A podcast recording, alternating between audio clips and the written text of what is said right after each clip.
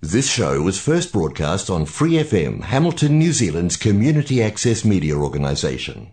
For more information on our lineup of shows and the role we play in the media, visit freefm.org.nz.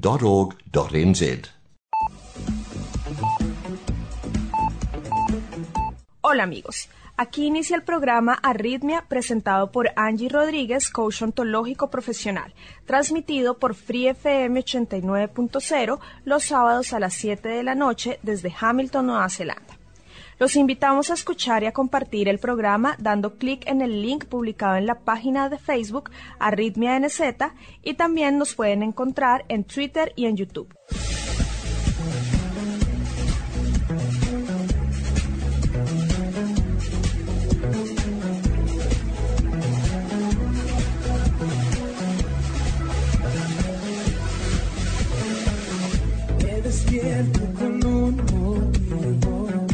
No viniste al mundo por casualidad. Formas parte de un gran plan. Encontrar el propósito de tu vida es tu misión. No es tarea fácil, pero juntos podemos lograrlo. Serás plenamente feliz. Arritmia, cuando todo pierde sentido.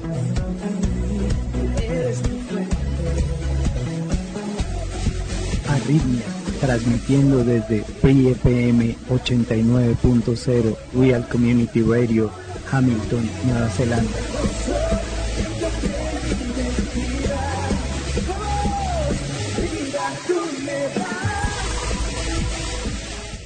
Esperamos seguir recibiendo sus inquietudes al correo electrónico arritmianz.gmail.com y al WhatsApp 022-409-3693, previamente colocando el indicativo de Nueva Zelanda que es 64.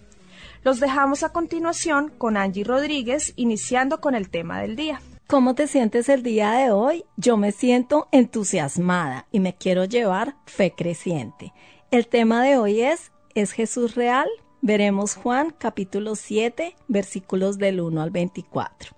Pedimos la bendición de Dios para meditar en esta palabra. El que quiera hacer la voluntad de Dios conocerá si la doctrina es de Dios o si yo hablo por mi propia cuenta. Juan 7:17. Jesús se desplazará desde Galilea para ir a Jerusalén a la fiesta de los tabernáculos a pesar de la hostilidad de los judíos.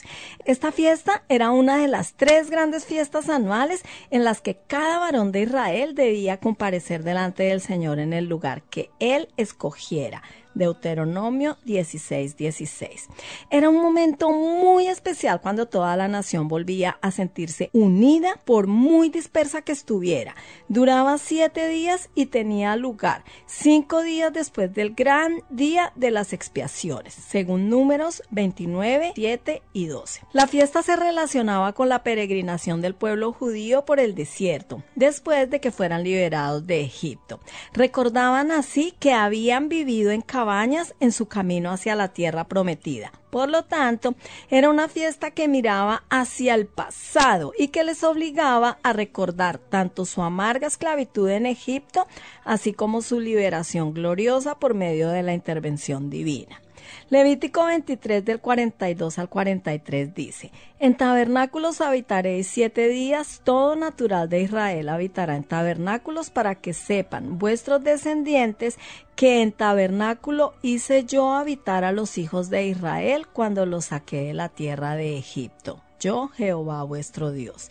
Y también les recordaba el cuidado que Dios había tenido de ellos al protegerlos de todos los peligros del desierto y guiarlos hasta hacerlos entrar en la tierra prometida. También tenía que ver con la agricultura según Deuteronomio 16:13. Era un tiempo en el que los corazones de la gente estarían naturalmente llenos de agradecimiento y alegría al ver que sus cosechas ya estaban guardadas. La fruta había sido recogida y terminada la vendimia. Una multitud de peregrinos llegaba año tras año a Jerusalén en los días previos a la fiesta, y una vez allí buscarían ramas de palmeras y de árboles frondosos con los que construirían las cabañas que instalarían en los atrios de las casas, en las calles, en las plazas o junto a los caminos, de tal manera que toda Jerusalén dentro de un radio de camino de un día de reposo se llenaba de peregrinos ofreciendo una apariencia realmente pintoresca. La fiesta se prolongaba por espacio de siete días en los que se llevaba a cabo diferentes sacrificios para mostrar la gratitud que sentían hacia Dios. Números 29, 12 al 38. Y alcanzaba su clima en el último y gran día de la fiesta en el que se celebraban ceremonias especiales. De la misma manera en que Dios había acompañado a su pueblo durante el peregrinaje por el desierto, morando en medio de ellos en un tabernáculo, ahora era el mismo Hijo quien se había hecho y habitaba en medio de ellos. Y aquel verbo fue hecho carne y habitó entre nosotros. Y vimos su gloria, gloria como la del unigénito del Padre, lleno de gracia y de verdad. Juan 1.14. La expresión que Juan emplea en el original de este versículo habría que traducirla literalmente como puso su tabernáculo entre nosotros. Así pues, a pesar de las innumerables infidelidades del pueblo, Dios seguía siendo fiel a sus promesas y continuaba visitándolos y estando cerca de ellos con el propósito de bendecirlos. Cuando se aproximaba la fiesta de los tabernáculos, la familia de Jesús, que también participaba en esa celebración, comenzaron los preparativos para ir a Jerusalén. Y fue entonces cuando se produjo cierto desacuerdo entre Jesús y sus hermanos. Estos hermanos eran los hijos que José y María tuvieron después del nacimiento virginal de Jesús. Ya habían sido mencionados por Juan al comienzo del ministerio público de Jesús, según Juan 2.12, y sus nombres aparecen en Mateo 13.55. Estos hermanos no creían en Jesús ni compartían sus intenciones algo de lo que Juan deja constancia. Ni aún sus hermanos creían en él. Incluso vemos por su actitud que tampoco les interesaba la seguridad de Jesús, porque aunque sabían que los judíos en Jerusalén le buscaban para matarle, aún así parece que le estaban empujando de una forma poco amistosa para que fuera nuevamente a Jerusalén y se manifestara públicamente. Le dijeron a Jesús que fuera a Jerusalén para que tus discípulos vean las obras que hacen. Pensaban que el propósito de Jesús era el de provocar el asombro popular mediante un alarde de poder. Así que añadieron, porque ninguno que procura darse a conocer hace algo en secreto. El Señor ya había hecho muchos milagros en Jerusalén y el resultado fue que los judíos intentaban matarle desde entonces. En la familia de Jesús hubo un progreso espiritual hasta el punto en que llegaron a creer en él. Parece que todo empezó a cambiar cuando el Señor resucitado se apareció a Jacobo, uno de los hermanos de Jesús. Primera de Corintios 15:7. Inmediatamente después de esto vemos que tanto su madre como sus hermanos estaban entre los creyentes que oraban mientras esperaban el descenso del Espíritu Santo. Hechos 1.14. Luego comprobamos que Jacobo, el hermano del Señor, llegó a ser una de las columnas de la iglesia en Jerusalén. Gálatas 2.9 y tanto él como su hermano Judas escribieron dos de las cartas que figuran en el canon del Nuevo Testamento. En relación a esto es interesante notar cómo Jacobo o Santiago habla de su hermano en su epístola que la fe en nuestro glorioso Señor Jesucristo. Santiago 2.1. Después de un periodo de dureza e incredulidad, habían llegado a ver la gloria divina de aquel que había sido un miembro de su misma familia. Mi tiempo aún no ha llegado, contestó Jesús a sus incrédulos hermanos.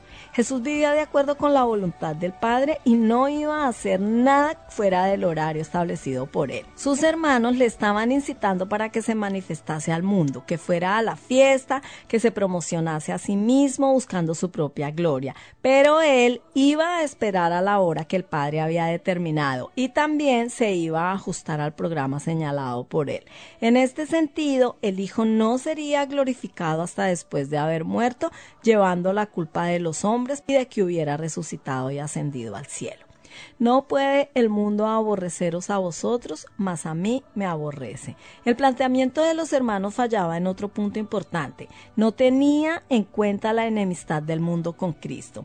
El mundo hace referencia aquí al conjunto de hombres caídos que viven en hostilidad contra Dios y que son dirigidos por el maligno. Primera de Juan 5:19. Y los hermanos de Jesús también pertenecían a ese mundo incrédulo. Por esta razón, el mundo no les aborrecía a ellos, pero en el caso del Señor ocurría todo lo contrario. Esto se debía en primer lugar a que Él no era del mundo y en segundo lugar a que testificaba de Él que sus obras eran malas. La perfección de la vida del Señor ponía en evidencia cuán imperfecta era la vida de todos los demás. A esto debemos añadir las elevadas reglas de conducta que imponía y las denuncias directas que hizo de los pecados de los hombres. Aquí nos encontramos con la verdadera razón por la cual muchos rechazan el Evangelio, que no es otra que la denuncia de sus pecados y la exigencia de un arrepentimiento genuino. Y no olvidemos que el mundo también nos aborrecerá a nosotros si seguimos los mismos pasos del Señor. Juan 15 del 18 al 21 dice, Si el mundo os aborrece, sabed que a mí me ha aborrecido antes que a vosotros. Si fuerais del mundo, el mundo amaría lo suyo. Pero porque no sois del mundo, antes yo os elegí del mundo, por eso el mundo os aborrece. Acordaos de la palabra que yo os he dicho. El siervo no es mayor que su Señor.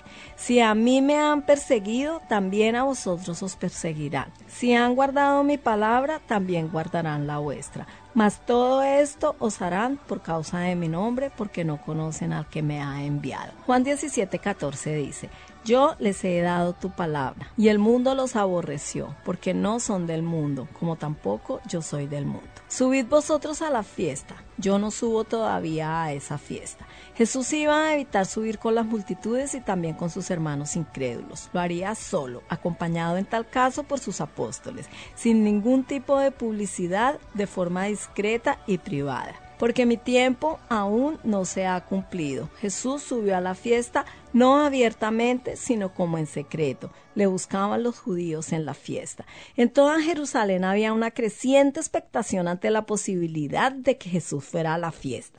Él no había vuelto a Jerusalén desde aquella ocasión cuando se había enfrentado con los judíos en el capítulo 5, donde los líderes judíos habían decidido matarle porque sanó a un paralítico durante un día de reposo y también porque había afirmado que Dios era su Padre. Juan 5:18. Unos decían, es bueno, pero otros decían, no.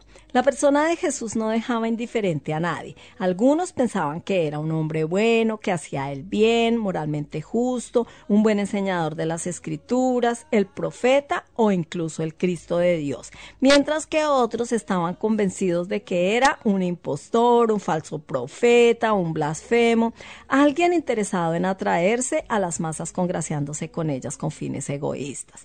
La razón por la que los rechazaban como Mesías no surgió por la falta de evidencias. Nadie ponía en duda la autenticidad de sus obras milagrosas o la autoridad de su enseñanza o su vida intachable.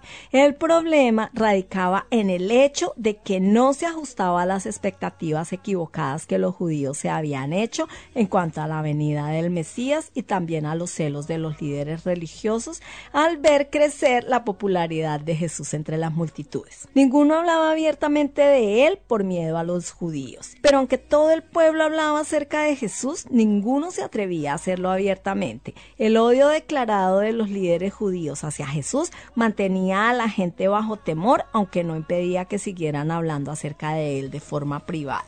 A la mitad de la fiesta subió Jesús al templo y enseñaba. Aunque había subido secretamente a Jerusalén, a la mitad de la fiesta Jesús se presentó en el templo y les enseñaba públicamente. En esta ocasión no se dice que hiciera algún milagro, pero pronto el pueblo que le escuchaba estaba igualmente maravillado con él. La causa principal de su asombro se debió al conocimiento profundo que él tenía de las escrituras y la autoridad con que las exponía pero también dejaron ver que estaban igualmente intrigados preguntándose de dónde había adquirido ese conocimiento, ya que era sabido de todos que no había estudiado en ninguna de las escuelas reconocidas de los rabinos. Se maravillaban, ¿cómo sabe este letras sin haber estudiado? Para los judíos estudiar en una de las escuelas rabínicas era la única manera de conseguir el conocimiento de las escrituras y la autoridad para exponerlas. Y Jesús no había estudiado en ninguna de ellas ni estaba acreditado por ningún rabino. Sin embargo, cuando Jesús enseñaba, reclamaba la más absoluta sumisión. Jesús rompió más sus esquemas cuando afirmó, mi doctrina no es mía, sino de aquel que me envió.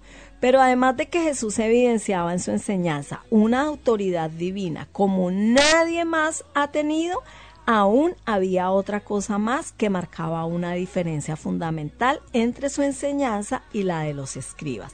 Mientras que el Señor solo citaba las escrituras del Antiguo Testamento, los maestros judíos dedicaban la mayor parte del tiempo a discutir sobre las diferentes tradiciones que los rabinos del pasado habían ido añadiendo a las escrituras. Esto hacía que sus exposiciones fueran áridas y de escaso valor espiritual para quienes las escuchaban. Esto marcaba un contraste muy importante con la vida y frescura que la enseñanza del Señor tenía. El que quiera hacer la voluntad de Dios conocerá si yo hablo por mi propia cuenta. Nuevamente vuelve a aparecer la conexión entre el Padre y el Hijo. Jesús afirma ahora que aquellos que quieren agradar al Padre sabrán que Él es el Hijo y que no habla por su propia cuenta. Los judíos daban a entender que tenían un problema para aceptar su doctrina porque no sabían de dónde procedía. Pero en su respuesta Jesús les dice que su verdadera dificultad radicaba en el hecho de que no estaban dispuestos a hacer la voluntad de Dios. Cuando expresaban sus dudas en cuanto a su doctrina, lo que realmente estaban haciendo era sacar a la luz que en su corazón no tenían el deseo de obedecer a Dios. Si un hombre está dispuesto a hacer la voluntad de Dios, Dios mismo se encargará de aclarar todas sus dudas y por supuesto no tendrá ninguna dificultad en reconocer que Jesús es el Hijo de Dios enviado del cielo. Por otro lado, tenemos aquí la clave para adquirir el verdadero conocimiento de Dios. Y no se trata de tener una mente brillante, porque es más importante que el intelecto. Es la voluntad. Nunca llegaremos a conocer a Dios si primero no estamos dispuestos a hacer su voluntad. Esta es la clave para una verdadera formación bíblica, porque de poco sirve acercarse a la Biblia si no le hacemos con una actitud de humildad, amor, reverencia y disposición a obedecer todo lo que Dios nos revela en ella. Sin esa actitud podremos tener conocimientos intelectuales acerca de Dios, pero nunca llegaremos a un discernimiento genuino de su carácter y su persona. No hacerlo implicará un estancamiento en la vida espiritual. En cambio, si lo hacemos, Pronto nuestras mentes serán iluminadas y progresaremos en conocer más y más al Señor, en la misma medida en que hacemos un uso correcto de la luz recibida, es que el Señor nos va dando nueva luz. El que habla por su propia cuenta, su propia gloria busca. Puesto que Jesús no actuaba bajo la autoridad de ningún rabino o escuela rabínica, inmediatamente sospecharon que su propósito era el de promover sus propias ideas y así conseguir fama y honra para él mismo pero no había nada en sus palabras o actitudes que hiciera sospechar tal cosa. Siempre dejó claro que su propósito era buscar la gloria del Padre que le había enviado. Durante su ministerio había afirmado, yo no busco mi gloria. Juan 8:50. Y cuando se disponía a ir a la cruz, oró al Padre diciendo, yo te he glorificado en la tierra, he acabado la obra que me diste que hiciese. Juan 17:4. No os dio Moisés la ley y ninguno de vosotros cumple la ley. Los judíos habían recibido el inmenso privilegio de ser depositarios de la ley de Dios. Romanos 3, 1 al 2.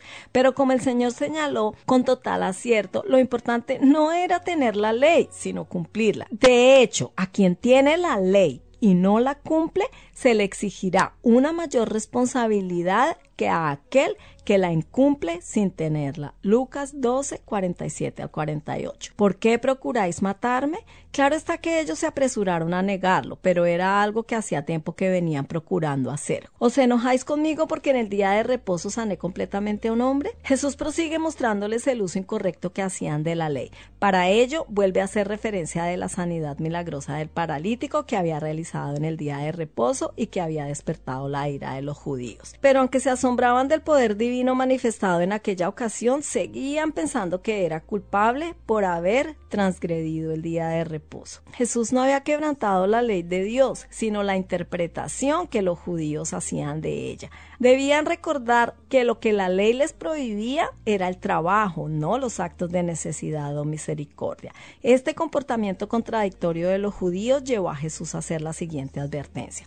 No juzguéis según las apariencias, sino juzgad con justo juicio. Esto nos recuerda también que no deberíamos juzgar a nadie con superficialidad, sino por su valor, sus dones y la gracia del Espíritu de Dios en él. En síntesis, ¿te preguntas alguna vez si Jesús es realmente quien afirma ser?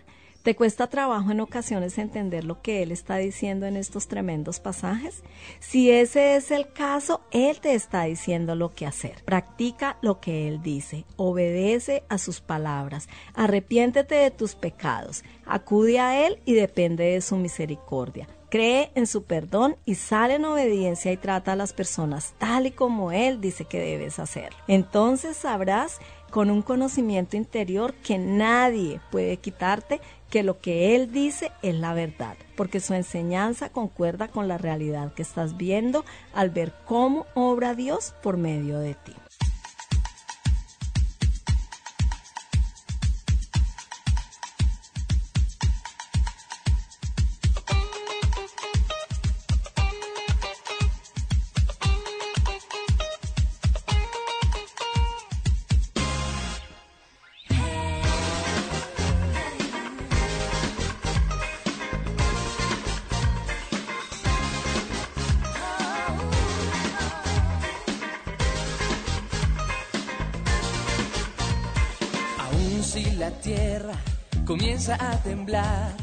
Yo confío en ti, nada va a pasar. Y si las montañas se derrumban en el mar, tú eres mi Dios, tu favor brillará.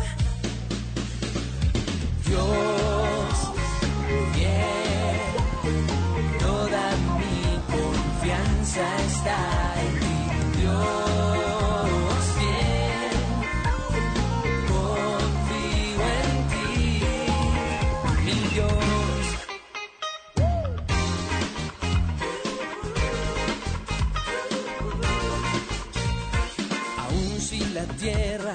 comienza a temblar. Yo confío en ti, nada va a pasar. Y si las montañas se derrumban en el mar, tú eres mi Dios, tu favor brillará.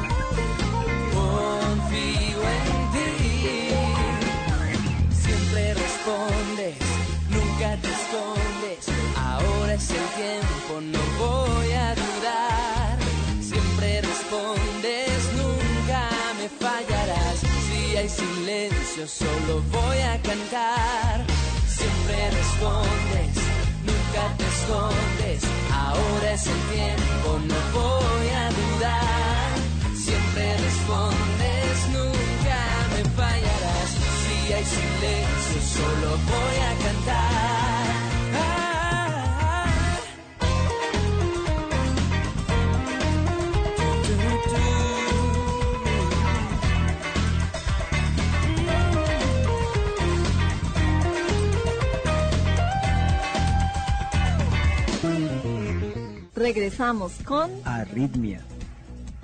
Dios ve las intenciones del corazón. Reconoció en mí una necesidad de Él que se manifestaba en mi búsqueda a ciegas de algo que yo ni siquiera sabía que era. Me encontró. Tocó a la puerta de mi corazón muchas veces hasta que un día le abrí.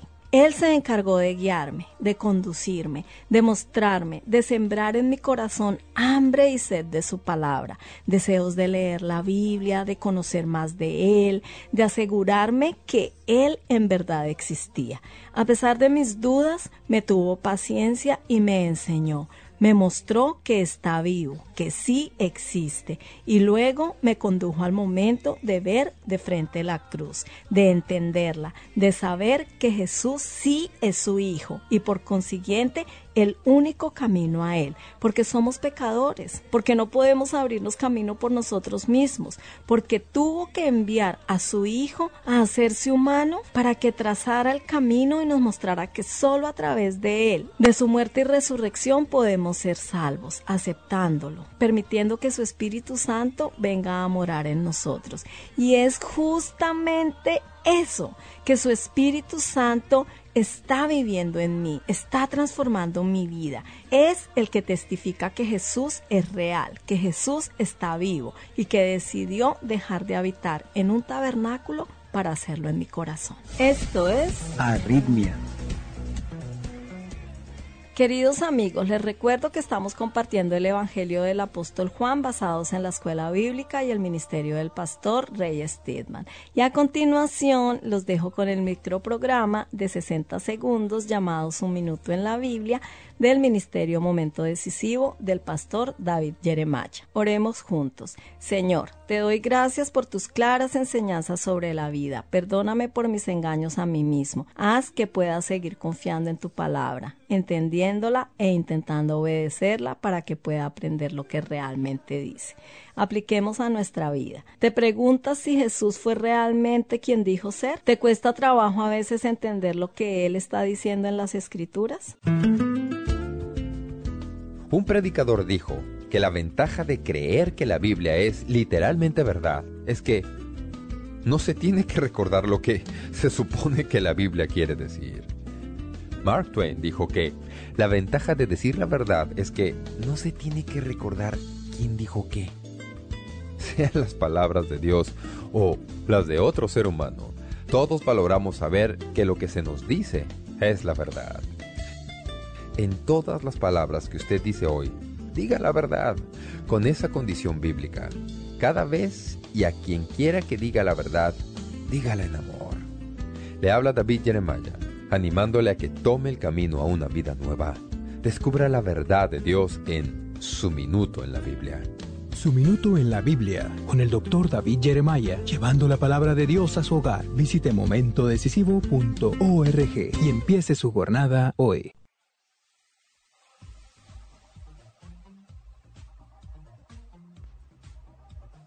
Sigan con nosotros, estaremos compartiendo el programa Momento Decisivo del pastor David Jeremiah con su nueva serie Cómo ser feliz según Jesús. No se lo pierdan. Bendiciones.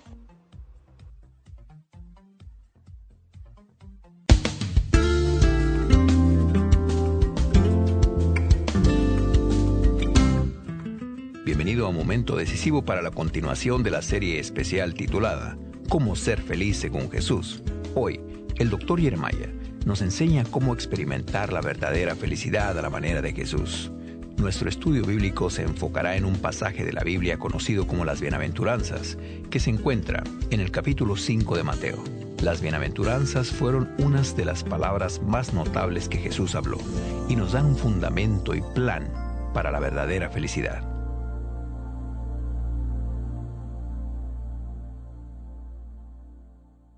Y ahora presentamos a nuestro pastor y maestro de momento decisivo, el doctor David Jeremiah, en la voz y adaptación de Miguel del Castillo, con unas palabras más de introducción al mensaje de hoy.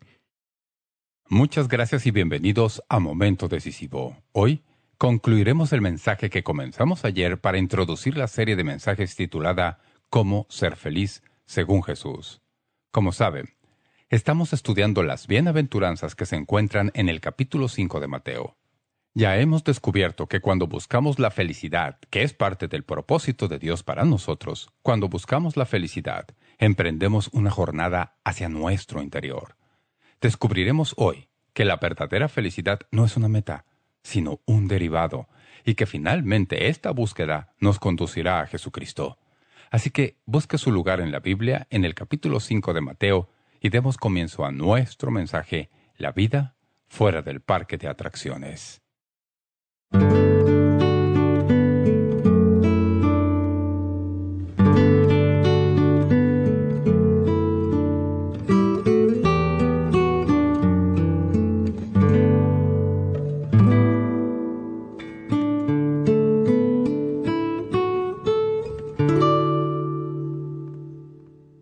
Me parecía que describía tan claramente lo que observamos en el mundo hoy en día.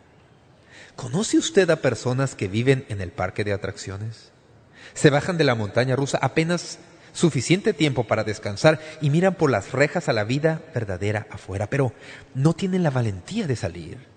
Así que la próxima vez que se detiene la montaña rusa, se montan otra vez y por medio de esta anestesia del placer tratan de aliviar el dolor en su vida vacía. Y a veces todo eso se confunde con la verdadera felicidad.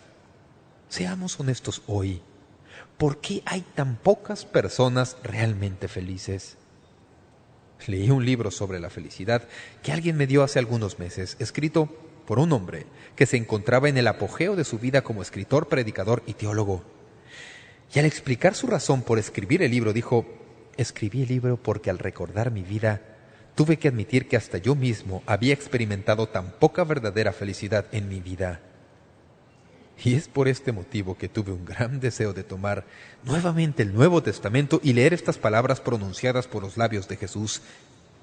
Llamamos esta sección de las Escrituras en Mateo 5 el Sermón del Monte. La mayoría de la gente cree que el Sermón del Monte es la esencia del cristianismo y la mayoría de los eruditos creen que las bienaventuranzas que están al principio del Sermón del Monte son la esencia del Sermón del Monte.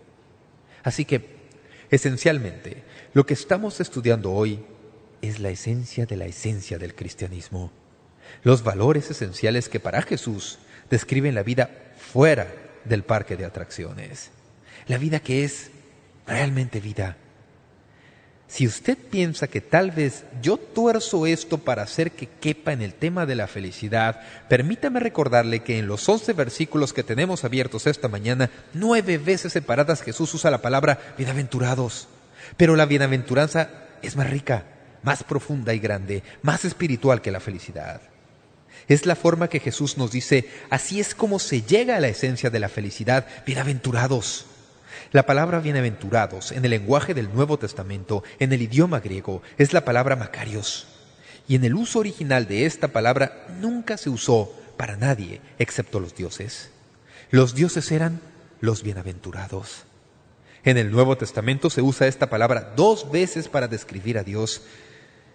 No tenemos tiempo para mirarlo, pero se encuentra en Primera de Timoteo 1.11 que dice, según el glorioso evangelio del Dios bendito, que a mí me ha sido encomendado. Esta palabra, traducido bendito, es la misma palabra Macarios en griego.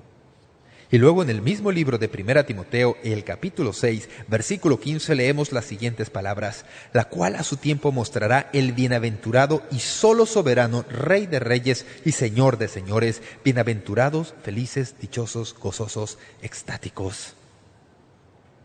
Al leer la lista de bienaventuranzas y todas las características de los bienaventurados, es como una explosión en los labios de Jesús que describe el gozo interno y si recuerdan, en el Antiguo Testamento, en el libro de los Salmos, se usa frecuentemente esta expresión. Por ejemplo, ¿recuerdan el siguiente versículo del Salmo 1? Bienaventurado el varón que no anduvo en consejo de malos. Feliz es aquel hombre, cualquiera que haya sido engañado por el consejo de malos o que se haya sentado en silla de escarnecedores y que haya sentido todo el dolor que acompaña eso, estará dispuesto a recordar todo esto y decir, oh sí, Feliz, dichoso y bienaventurado el varón que no se enreda en consejo de malos. En otro lugar del libro de los Salmos leemos, Bienaventurado el hombre a quien Jehová no culpa de iniquidad. ¿Cuántos de ustedes han experimentado esta bienaventuranza? Qué feliz, qué dichoso, qué extático es el hombre que comprende que ha sido perdonado y que Dios haya borrado la página en su diario donde estaban registrados todos sus pecados y sentir el gozo de experimentar que la página ha sido arrancada. Sus pecados han sido olvidados, están en el mar profundo y tan lejos como lo está el oriente del occidente. No es de extrañarse que el salmista haya dicho, oh, dichoso y bienaventurado y extático es el hombre a quien Jehová no culpa de iniquidad. Salmo 32.2. Esta es la expresión que Jesús usó al enseñar a sus discípulos aquel día en el monte. Oh la dicha, dijo, oh la felicidad, oh el gozo de tal persona. Es la fórmula de Jesús para la felicidad. Y durante los próximos días vamos a observar cada una de las bienaventuranzas. Hay ocho o nueve características, dependiendo de cómo las cuente. Y cada una de ellas tiene una pepita de verdad para cada uno de nosotros. Descubrirá a primera vista que son difíciles de tragar y tal vez se pregunte dónde las consiguió Jesús. Pero escúcheme, él fue la verdad y es la verdad. Y si quieres saber de qué se trata la felicidad y si vamos a estudiar esto juntos, sin duda tenemos que observar este manifiesto de la felicidad de nuestro Señor para descubrir lo que Él dice que es la verdadera felicidad. ¿Cómo puedo ser feliz? Ahora, al comenzar y al abrir sus Biblias a Mateo capítulo 5, quiero leerles estos versículos, Mateo capítulo 5. Viendo la multitud, subió al monte y sentándose vinieron a él sus discípulos. Y abriendo su boca les enseñaba diciendo, Bienaventurados los pobres en espíritu, porque de ellos es el reino de los cielos. Bienaventurados los que lloran, porque ellos recibirán consolación. Bienaventurados los mansos, porque ellos recibirán la tierra por heredad. Bienaventurados los que tienen hambre y sed de justicia, porque ellos serán saciados. Bienaventurados los misericordiosos, porque ellos alcanzarán misericordia. Bienaventurados los de limpio corazón, porque ellos verán a Dios. Bienaventurados los pacificadores, porque ellos serán llamados hijos de Dios. Bienaventurados los que padecen persecución por causa de la justicia, porque de ellos es el reino de los cielos. Bienaventurados sois cuando por mi causa os vituperan y os persigan y digan toda clase de mal contra vosotros mintiendo. Gozaos y alegraos, porque vuestro galardón es grande en los cielos, porque así persiguieron a los profetas que fueron antes de vosotros. Feliz, feliz, feliz, dijo Jesús, es el hombre que encarna estas características. Ahora bien, al fijar la vista en este pasaje de Escritura, hay tres o cuatro cosas que quiero decirles al comienzo que nos ayudarán a poner un buen fundamento. La primera cosa que creo que es importante que todos entendamos al observar estas palabras de nuestro Señor es que, sin duda parece decirnos que la búsqueda de la verdadera felicidad forma parte del propósito de Dios para usted y para mí. ¿Le sorprende esto? ¿Se encuentra usted entre aquellos con una fe morbosa que creen que Dios quiere que seamos infelices? Sí es Luis dijo lo siguiente. A un niño alumno le preguntaron que describiera cómo era Dios. El niño contestó que por lo que él podía ver, Dios es la clase de persona que siempre está fisgoneando para ver si alguien se está divirtiendo para ponerle fin. ¿Han conocido a alguien así? Yo conozco a personas cuya vida cristiana representa eso.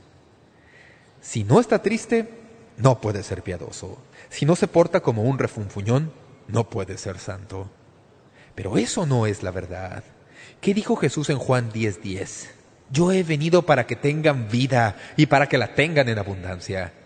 El propósito de Dios no es que sus hijos tengan una falta de gozo, no es que seamos personas tristes, espantosas y morbosas. Estoy convencido más que nunca que el propósito que tuvo Jesús en hablar estas palabras que hemos leído fue porque en lo más íntimo de su corazón Jesús quiere que seamos bienaventurados, bendecidos. Forma parte de su propósito para nosotros. Aquellos que vean a Jesús de cualquier otra manera no conocen al verdadero Jesús. ¿Qué van a hacer al leer las Escrituras con el carácter del Señor Jesús? El Jesús encantador de los evangelios, el hombre de Nazaret que se deleitó en los simples placeres que le rodeaban, que en su estancia en la tierra comió y bebió, y fue señalado por sus enemigos que frecuentemente comía manjares y bebía vino. ¿Recuerdan eso? Ellos no comprendían lo que Jesús hacía. Jesús disfrutaba la vida. Se sentía cómodo en una boda. Disfrutaba los banquetes, la reunión de amigos en diferentes casas se mezclaba con los publicanos y pecadores, y era la clase de persona que atraía a los niños a sí mismo. Ya saben que no todos atraen a los niños, ¿verdad? ¿Se han fijado? Los niños les tienen miedo a algunas personas al mirarles la cara. Es fácil ver por qué les tienen miedo. Pero Jesús fue una persona encantadora y los niños siempre eran atraídos a Él. Jesús tenía un sentido del humor. No se habla mucho de esto, Esto me da mucho consuelo porque yo creo que debemos tener un sentido del humor. No sé si recuerdan, pero en una de las ilustraciones gráficas más absurdas en la vida de nuestro Señor, Él nos presenta un hombre con una viga que cuelga de su ojo y que mira con el otro ojo entrecerrado para sacar una pajita del ojo de su hermano. ¿Recuerdan esta historia? No hay manera de captar el significado de esa historia en nuestro lenguaje, pero les puedo garantizar que cuando la gente contemporánea de Jesús le escuchó contar esta historia, se cubrieron la boca para que nadie les viera reírse. Aquellos abuesos que querían pintar un cuadro de Jesús como una persona triste y seria, no pueden haber visto ni disfrutado su experiencia feliz. Él quería que nosotros fuéramos felices y nos dio las bienaventuranzas para mostrarnos cómo serlo. Así que quiero enfatizar esto hoy al comenzar este estudio. Creo que todos, en algún momento u otro, hemos sido impactados con un enfoque diferente a la vida cristiana que a veces se ha denominado el legalismo y a veces otras cosas. Pero, amigos y amigas, si hay algo que debe ser característico de los hijos de Dios es que deben ser personas poseídas de un gozo radiante que sea tan contagioso que impacte a los demás. Esto es lo que nuestro Señor tiene en su corazón para usted y para mí, que seamos hombres y mujeres de gozo. Ahora escuchen, la búsqueda de la verdadera felicidad es una jornada hacia nuestro interior. No es solo el propósito de Dios para nosotros, sino que es una jornada hacia nuestro interior. Permítanme decirles que aquellos que son verdaderamente felices son los que practican lo que Jesús nos dijo aquí en este pasaje. Si usted leyó la lista conmigo hace unos momentos a leerla, yo en voz alta, tendrá que admitir que la lista va en una dirección tan contraria a nuestras ideas contemporáneas de la felicidad que al leerla casi no lo podemos creer. Jesús no hizo ni una sola referencia a la salud, al trabajo, a un ingreso adecuado, a la seguridad financiera, al hogar, al amor, a los amigos. Jesús sabía que aunque estas cosas con frecuencia acompañan la felicidad, nunca la producen. Así que su lista pone al revés las normas del mundo. O la dicha, o la dicha de los hambrientos y sedientos, o la dicha de los perseguidos, o la dicha de los afligidos. Estas son contradicciones alarmantes a las normas del mundo. Son refranes que ningún hombre puede escuchar por primera vez sin estar totalmente sorprendido. Son paradojas de la mente. Estoy seguro que con ellas Jesús quiso destruir todas las ilusiones insensatas que tantos de sus seguidores tenían de lo que sucedería cuando Él llegara a ser rey. Ya saben lo que querían, dominio y prosperidad. Y aquí viene Jesús hablando las palabras de la felicidad y éxito que hirieron en lo vivo los deseos de sus seguidores. Sin duda, habrá disgustado a muchos que las escucharon. Eran como agua fría sobre el entusiasmo caliente que tenían tantos por el reino que los libertaría y los haría ricos. Jesús dijo, permítanme decirles lo que es la verdadera vida del reino. No es así para nada. La búsqueda de la verdadera felicidad no es una meta, sino un derivado. La gente que comienza con el propósito de tratar de ser feliz casi nunca suele llegar a su meta. La búsqueda de la felicidad en sí, normalmente, es contraproducente. Y esto es lo que busca el mundo en la actualidad. Andan de fiesta buscando más formas de ser felices y así aliviar el dolor. Quiero leer una declaración que hizo un hombre y luego quiero que por unos momentos piensen conmigo en quién tal vez haya hecho tal declaración. Esto es lo que dijo. Creo que tal vez yo sea el hombre más feliz del mundo. Jamás he conocido a alguien que se haya divertido tanto como yo. ¿Quién cree que habló estas palabras? ¿Un playboy? ¿Un hombre que haya pasado por toda la gama de placeres sensuales y haya recorrido todo el mundo con una existencia bohemia? ¿Un aventurero que haya visitado las junglas de Sudamérica o haya escalado el monte Everest? Tal vez él haya dicho, soy el hombre más feliz que jamás haya vivido. ¿Quién es este hombre? Este hombre es un misionero cristiano que se llama Frank Laubach, que dedicó su vida a cultivar la capacidad de leer y escribir entre la gente atrasada del mundo. El doctor Lavak nunca salió en busca de la felicidad, pero la encontró como un derivado de una búsqueda de algo mucho más importante, y aquello fue la voluntad perfecta de Dios. Él escribió lo siguiente en su diario. No se puede describir la alegría de la gente cuando primero descubren que pueden leer. Los hombres se ponen histéricos y las mujeres lloran de gozo. Ningún otro trabajo en el mundo podría haberme traído tanta felicidad. Soy el hombre más feliz del mundo. Nadie se ha divertido tanto como yo. Sin embargo, él no vivió con una funda exterior de prosperidad y éxito, pero era feliz. Leí lo siguiente, y espero que usted lo anote. No son mis palabras, pero son palabras que valen la pena anotar. Alguien escribió, si más personas se divorciaran de sí mismas, tal vez vivirían felizmente con otro. Es un buen pensamiento. La felicidad, el verdadero gozo, es un derivado, no una meta. Y quiero decir por último, y esto será el fundamento para lo que estudiaremos durante los próximos días. La búsqueda de la verdadera felicidad le llevará finalmente a Jesucristo. Recuerde que estas son sus palabras, son las palabras de Jesús. Si tiene una edición de la Biblia con letras en rojo, se dará cuenta que en el capítulo 5 estas palabras están en rojo. Esto significa que estas son palabras de Jesús. Es lo que Jesús nos enseña sobre la felicidad. Jesús fue un hombre feliz. Creo que ya he recalcado esto, ¿verdad? Espero que sí. No hay duda de que hasta cierto punto su gozo interior vino de sus relaciones y satisfacciones terrenales. Jesús tenía muchos amigos. Tenía un grupo de discípulos que estaban dispuestos a morir por él hasta poco antes de que llegara el fin. Tenía algunas de las comodidades de la vida, tenía dones de enseñanza y sanidad.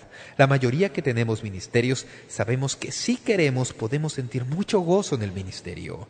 Él tenía buenos amigos, discípulos comprometidos. Todas estas puertas estaban abiertas para Jesús. Pero quiero que piensen conmigo por un momento. Los hombres comenzaron a cerrarle estas puertas a Jesús una por una.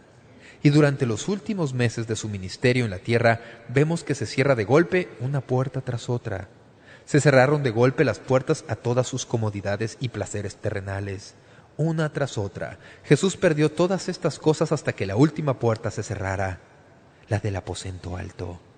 Ahí se encontraba, dándose cuenta desde una perspectiva humana que su ministerio breve había sido un fracaso.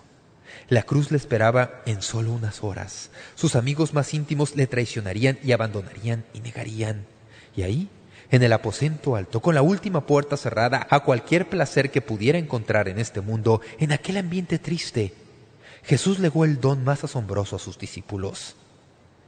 Quiero leerles lo que les dijo en Juan 15:11. Estas cosas os he hablado para que mi gozo esté en vosotros y vuestro gozo sea cumplido. Todos los sistemas de apoyo habían desaparecido. Sus amigos le abandonarían. Sabía que en unas cuantas horas moriría en la cruz, una de las muertes más crueles, y sin embargo, en aquel momento en su vida, con todos los sistemas de apoyo apagados, dijo, ¿saben qué, mis discípulos? Lo que quiero darles es mi gozo, porque si tienen mi gozo, su gozo será cumplido. Piénselo por un momento. ¿Pueden captar esto con su imaginación? Un hombre a punto de morir, una de las muertes más terribles, habla de su gozo, de su alegría, su felicidad. Solo hay dos maneras de explicarlo.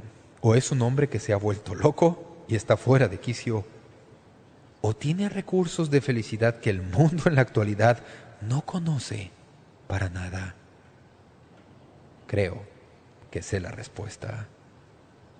Jesús sabía lo que era la esencia de la felicidad y la expresó con palabras que estudiaremos durante los próximos días. Y lo anotó para que nosotros lo pudiéramos comprender. Estaremos sorprendidos con lo que aprenderemos y espero que seamos cambiados como resultado de eso. Probablemente esto no traiga cambios masivos en lo que somos por fuera, pero nos ayudará a encontrar la paz interior en el fondo de nuestra vida, aun cuando se comiencen a cerrar las puertas. ¿Y acaso ¿No se nos cierran las puertas? Una relación va en esa dirección. Un hijo en quien usted invirtió cientos de horas de interés y respaldo va hacia el sur en vez del norte. Un negocio en el cual usted invirtió la vida y esperanza y que era todo lo que usted tenía, fracasa. ¿Cómo puede uno conocer verdadero gozo y felicidad cuando las puertas se empiezan a cerrar? Pues conozco a alguien que experimentó esto y cuando la última puerta se cerró, habló maravillosamente sobre el gozo que usted y yo podemos tener. Quiero relatárselo durante los próximos días. Oremos. Padre, es maravilloso saber que tú no tienes una fórmula secreta para el gozo.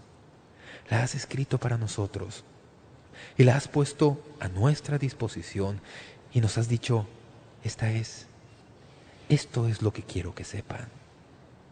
Estoy emocionado por lo que harás en mi vida mientras estudio estas palabras. También estoy emocionado por lo que harás en los corazones y las mentes de la gente a quienes tengo el privilegio de compartir. Al comenzar esta serie, Señor, quiero dedicarla a tu honra y tu gloria. Y te pido que obres en cada uno de nuestros corazones de una forma maravillosa para que nos ayudes a ver dónde se encuentra la verdadera felicidad y gozo para que seamos bienaventurados. Señor, sé que todo comienza comienzan al principio con una relación personal con tu Hijo, el Señor Jesús. Y reconozco que tal vez hoy me escuchen algunos que han buscado la felicidad en todos los lugares equivocados y que nunca han llegado a conocer al que nos da la vida eterna. Quiero pedirte, al concluir esta enseñanza hoy, que les des un deseo de acercarse al Señor Jesús y de conocerle personalmente, para comenzar a vivir su vida y conocer el gozo que Él nos trae y el perdón. Qué gozo tener los pecados perdonados y saber, sin lugar a duda, que nos espera el cielo. Señor, te pido que hables a los corazones de hombres y mujeres y hagas que se entreguen por fe al Señor Jesús y crean y confíen en Él con su vida, su alma y su futuro. Mientras siguen con sus rostros inclinados y sus ojos cerrados en el corazón, pueden repetir esta oración. Dios, reconozco que soy un pecador. Sé que te he fallado y no he cumplido tus requisitos. He intentado poner todo lo que hay en el mundo en el lugar que te corresponde solo a ti. Perdóname. Y ven a vivir a mi corazón. Dame la vida eterna. Ven a mí, Señor. Señor, te amo y quiero más que cualquier cosa que vengas a vivir en mi vida y que vivas tu vida a través de mí. Gracias por escuchar mi oración. Padre, para aquellos que han hecho esta oración conmigo, te pido que les des la seguridad de su fe. Concédeles la afirmación de tu amor por ellos y la valentía de confesar al Señor Jesucristo. Bendice a cada uno que ha orado. En el nombre de Jesús. Amén.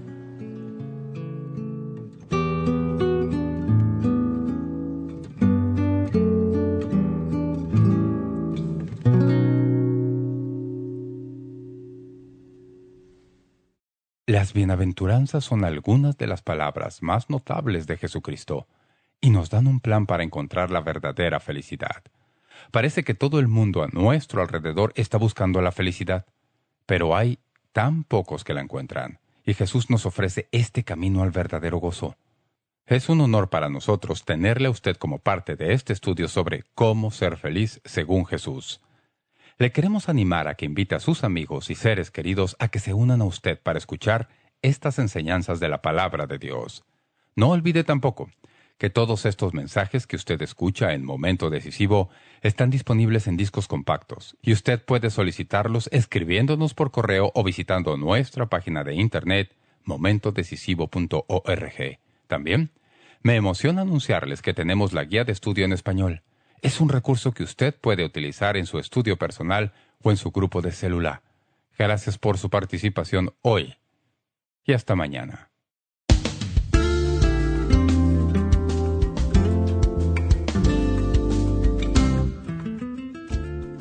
Gracias por sintonizar Momento Decisivo. Esperamos que usted pueda tomar un momento para escribirnos una carta en respaldo del ministerio. Le agradecemos su correspondencia.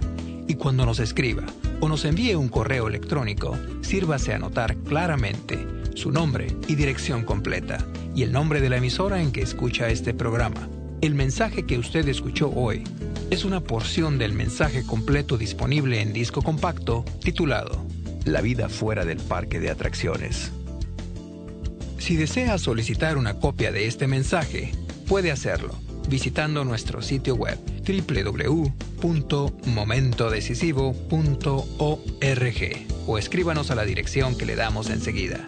Este mensaje corresponde a la serie completa de enseñanzas titulada Cómo ser feliz según Jesús en 10 discos compactos. Para más información sobre cómo conseguir estos mensajes que ofrecemos, puede visitar nuestro sitio web www.momentodecisivo.org o escríbanos a Momento Decisivo, P.O. Box 3804, San Diego, California 92163, Estados Unidos de América. Sintonícenos nuevamente mañana para estudiar juntos la palabra de Dios aquí en Momento Decisivo con el doctor David Jeremiah. También puede escuchar Momento Decisivo cuando guste en nuestra página web, ubicada en momentodecisivo.org.